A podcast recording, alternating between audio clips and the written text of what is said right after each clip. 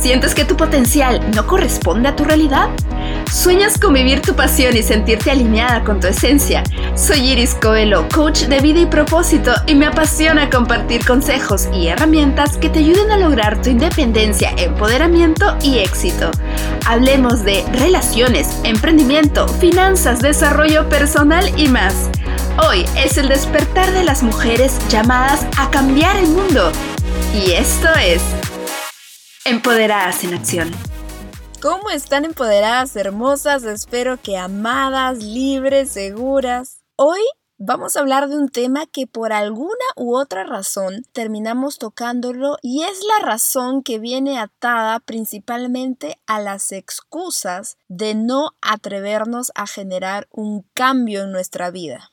¿Se han dado cuenta que muchas veces intentamos cambiar un hábito, intentamos hacer algo diferente, cambiar de trabajo, separarnos del novio, hacer deporte, cambiar nuestra manera de alimentarnos, emprender, hacer un proyecto, lo que sea que tengamos en mente, pero algo sucede que nos estancamos en el proceso y volvemos al inicio, volvemos a la zona de confort. Esto va mucho más allá del simple hecho de, hey, vuelvo a la zona de confort porque es cómoda. Hay muchos pasos entre estas ganas de hacer un cambio hasta terminar el ciclo y volver al punto de inicio, al punto de partida o esa zona de confort que acabo de mencionar. En este ciclo tenemos cuatro etapas. La primera es la incomodidad. La segunda es la explosión. La tercera, ansiedad. Y la cuarta, reversa.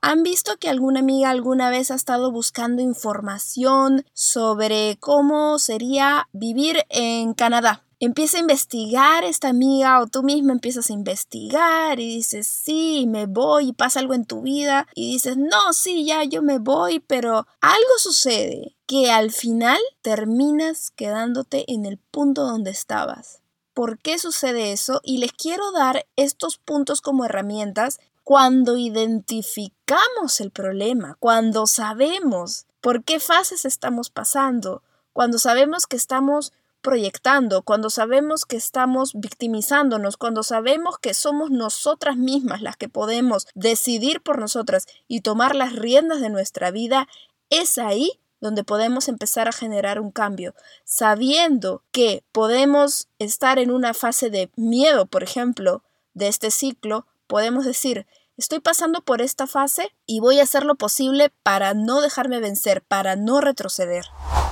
La primera fase es la incomodidad. Un ejemplo, dejar el trabajo en el que estamos. Estoy incómoda en mi trabajo porque no puedo estar con mis hijos. Estoy incómoda en mi trabajo porque mi jefe nos trata mal. Estoy incómoda en mi trabajo porque no hay espacio para el crecimiento.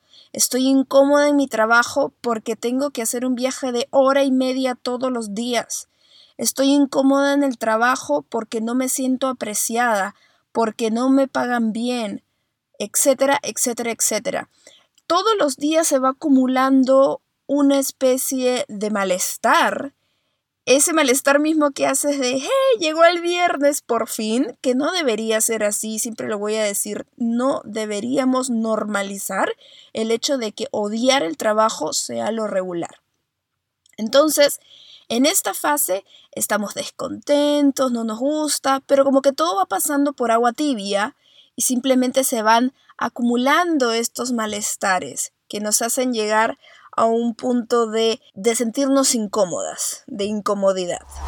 Luego viene la segunda etapa que es la explosión. Suele pasar, por ejemplo, que en tu trabajo no faltas, eres puntual, tratas de hacer las cosas bien, te llevas bien con todo el mundo, pero justo un día necesitas quedarte en casa porque tu hijo está mal, necesitas un día porque tienes algo que hacer y no te dan el día. O, o algo mucho más fuerte que tu jefe te grite, que te llamen la atención por algo que tonto al lado de, de, las cosas buenas que tú haces por tu trabajo, te disminuyen el sueldo, no sé. Un punto de quiebre, que también puede ser la suma de muchos momentos de incomodidad, incomodidad, incomodidad, incomodidad, y como sabemos, el vaso Se va llenando, se va llenando, se va llenando, se va llenando y en un momento ya no entra nada más y ¡pah! Explotamos y decimos, ya no más, no aguanto este lugar, no puede ser, voy a renunciar o voy a tomar la decisión, o me voy a divorciar, o voy a poner una empresa, o voy a hacer algo, una decisión fuerte, me voy a ir de esta ciudad. Pero es ese momento en el que nuestra alma nos grita y nos dice, ya no puedes más, tienes que hacer un cambio. ¿Qué pasa cuando viene esta situación en la que tú dices que ya no puedes más? Pues viene la decisión. Hasta aquí no más llegué, no puedo más, voy a cambiar las cosas y das un primer paso, das un acercamiento a lo que va a hacer este cambio.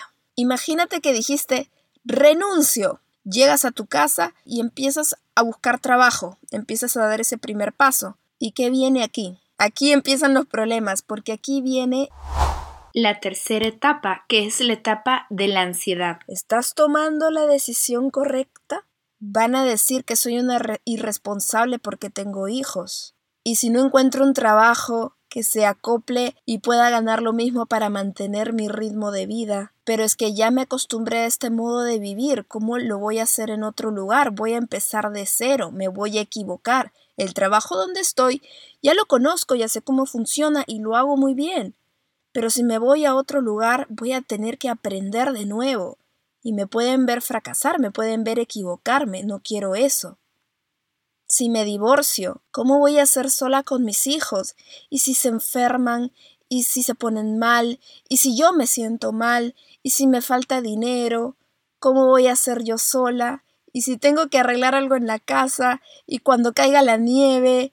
Y etcétera, etcétera, etcétera. En esta etapa, imagínense que es como un manto que empieza a bajar sobre nosotras y este manto viene lleno de ansiedad, los miedos, y nos ponemos a pensar, a pensar, a pensar. Y el gran problema del ser humano es que somos, creo, el único ser que se preocupa por cosas que todavía no pasan. O sea, tú no sabes si en el trabajo que te toque luego te vas a sentir mal o no, te vas a frustrar sí o no. Sí, te vas a sentir derrotada, si te vas a sentir sola cuando ya no estés con tu pareja, no sabes si tus hijos se van a enfermar o no, no sabes si tú te vas a enfermar o no, no sabes tantas cosas, pero tu cabeza se las empieza a imaginar.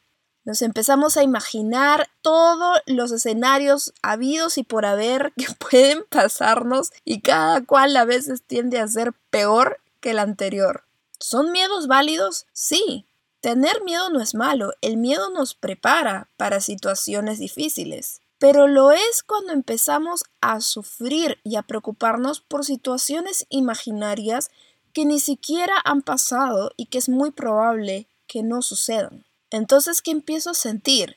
Empiezo a sentir que este manto pesa tanto y tiene tantos problemas encima que digo, no, mejor me lo quito y como estoy ahora, no tengo tanta ansiedad, ¿no? Porque al menos ya sé lo que voy, ya sé que mi jefe es así, ya sé que mi trabajo es así, ya sé que me explotan, ya sé que mi esposo me engaña, ya sé que mi pareja no me valora, ya sé cómo funciona el ritmo de vida en esta localidad. ¿Para qué intentarlo? Mejor me voy a algo que me haga sentir mucho más calmada. ¿Y qué pasa? Finalmente entramos en reversa.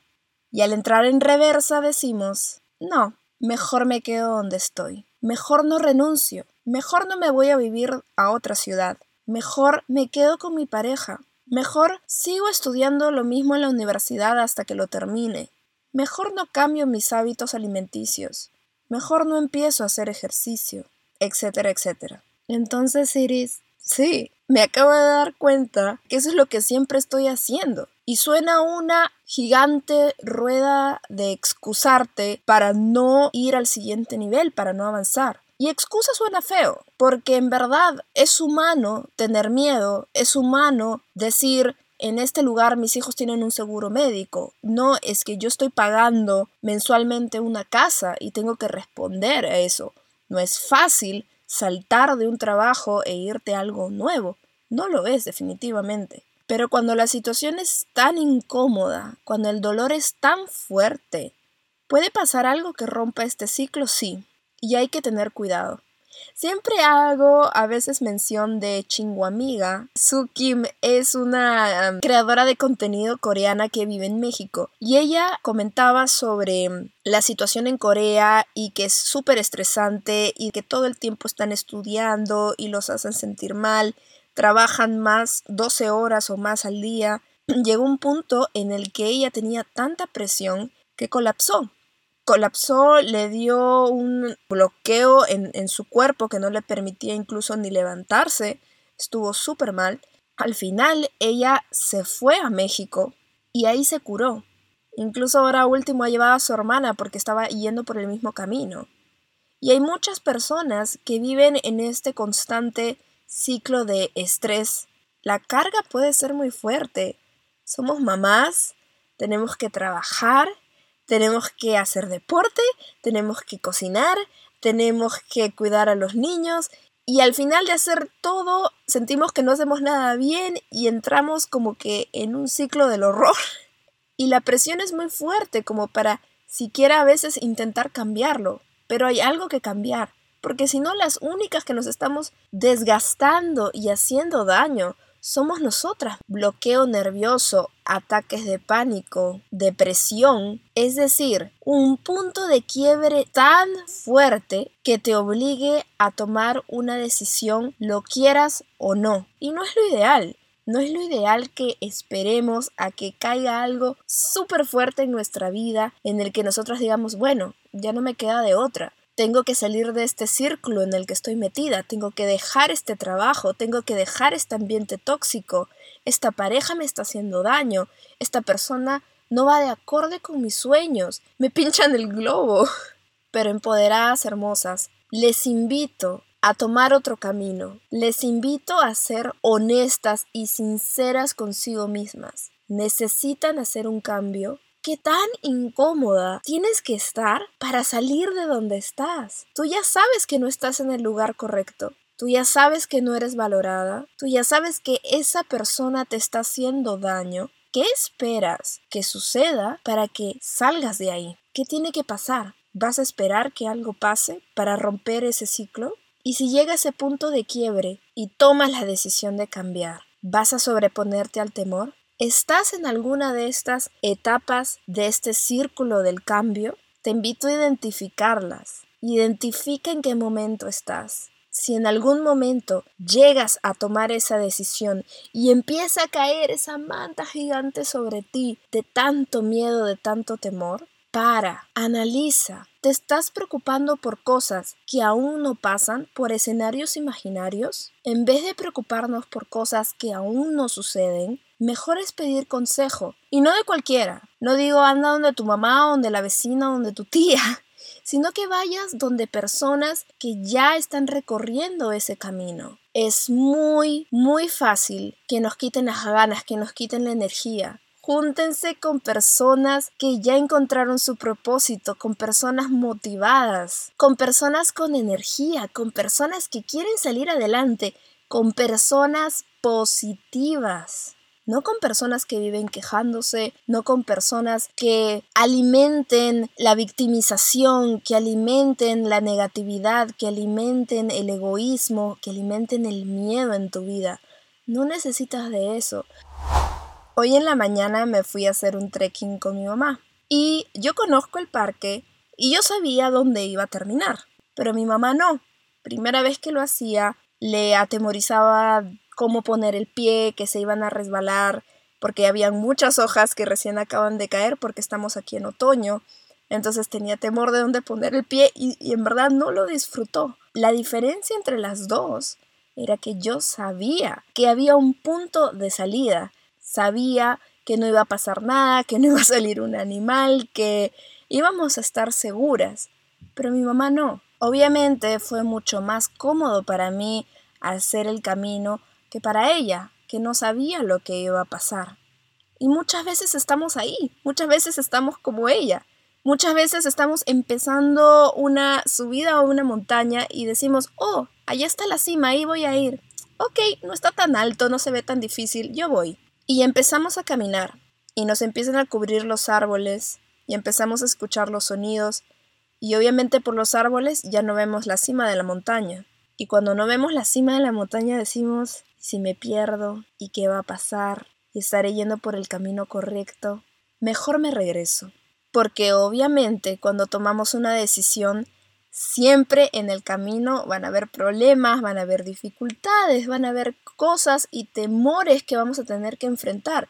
Incluso la vida es muy probable que se vaya a encargar de enfrentarnos a nuestros propios temores porque son cosas que tenemos que superar. No me gusta interactuar con la gente, hablar con la gente, pero la vida me está tirando a hacer algo en lo que yo tengo que interactuar con las personas. Entonces eso no me gusta, me vuelvo a mi zona de confort. ¿Por qué en vez de ver esos problemas o esas cosas que no nos gustan, detenernos, porque obviamente pueden haber cosas que no nos gusten que son válidas y que definitivamente no debemos hacer. Pero hay cosas que debemos pensar, ¿lo tomo como un reto o en realidad es un peligro? ¿Reto o peligro? ¿Y cómo lo puedo identificar? Si yo llego a superar este temor, si yo llego a superar este problema, ¿me voy a sentir orgullosa de mí o no? Si la respuesta es sí, es porque delante tuyo tienes un reto, no un peligro. Empoderadas hermosas, rompamos ese círculo, esa resistencia al cambio. Identifiquemos en qué etapa estamos.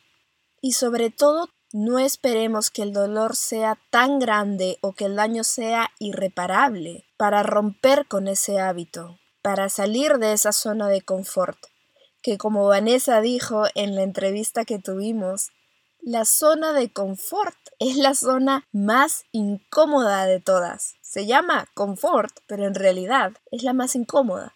Y sí, salir al principio nos va a dar miedo, nos vamos a equivocar, pero una vez que empieces a volar empoderada, nadie, escúchame bien, nadie va a tener poder sobre tu vida para decirte qué debes hacer, qué no debes hacer. Nadie dirá que eres una soñadora, nadie dirá que fracasaste, porque mientras lo sigas intentando, fracaso no será.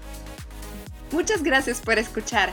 Si te gustó este episodio, me encantaría que compartas este podcast con esa amiga que tiene el potencial tan grande como el tuyo.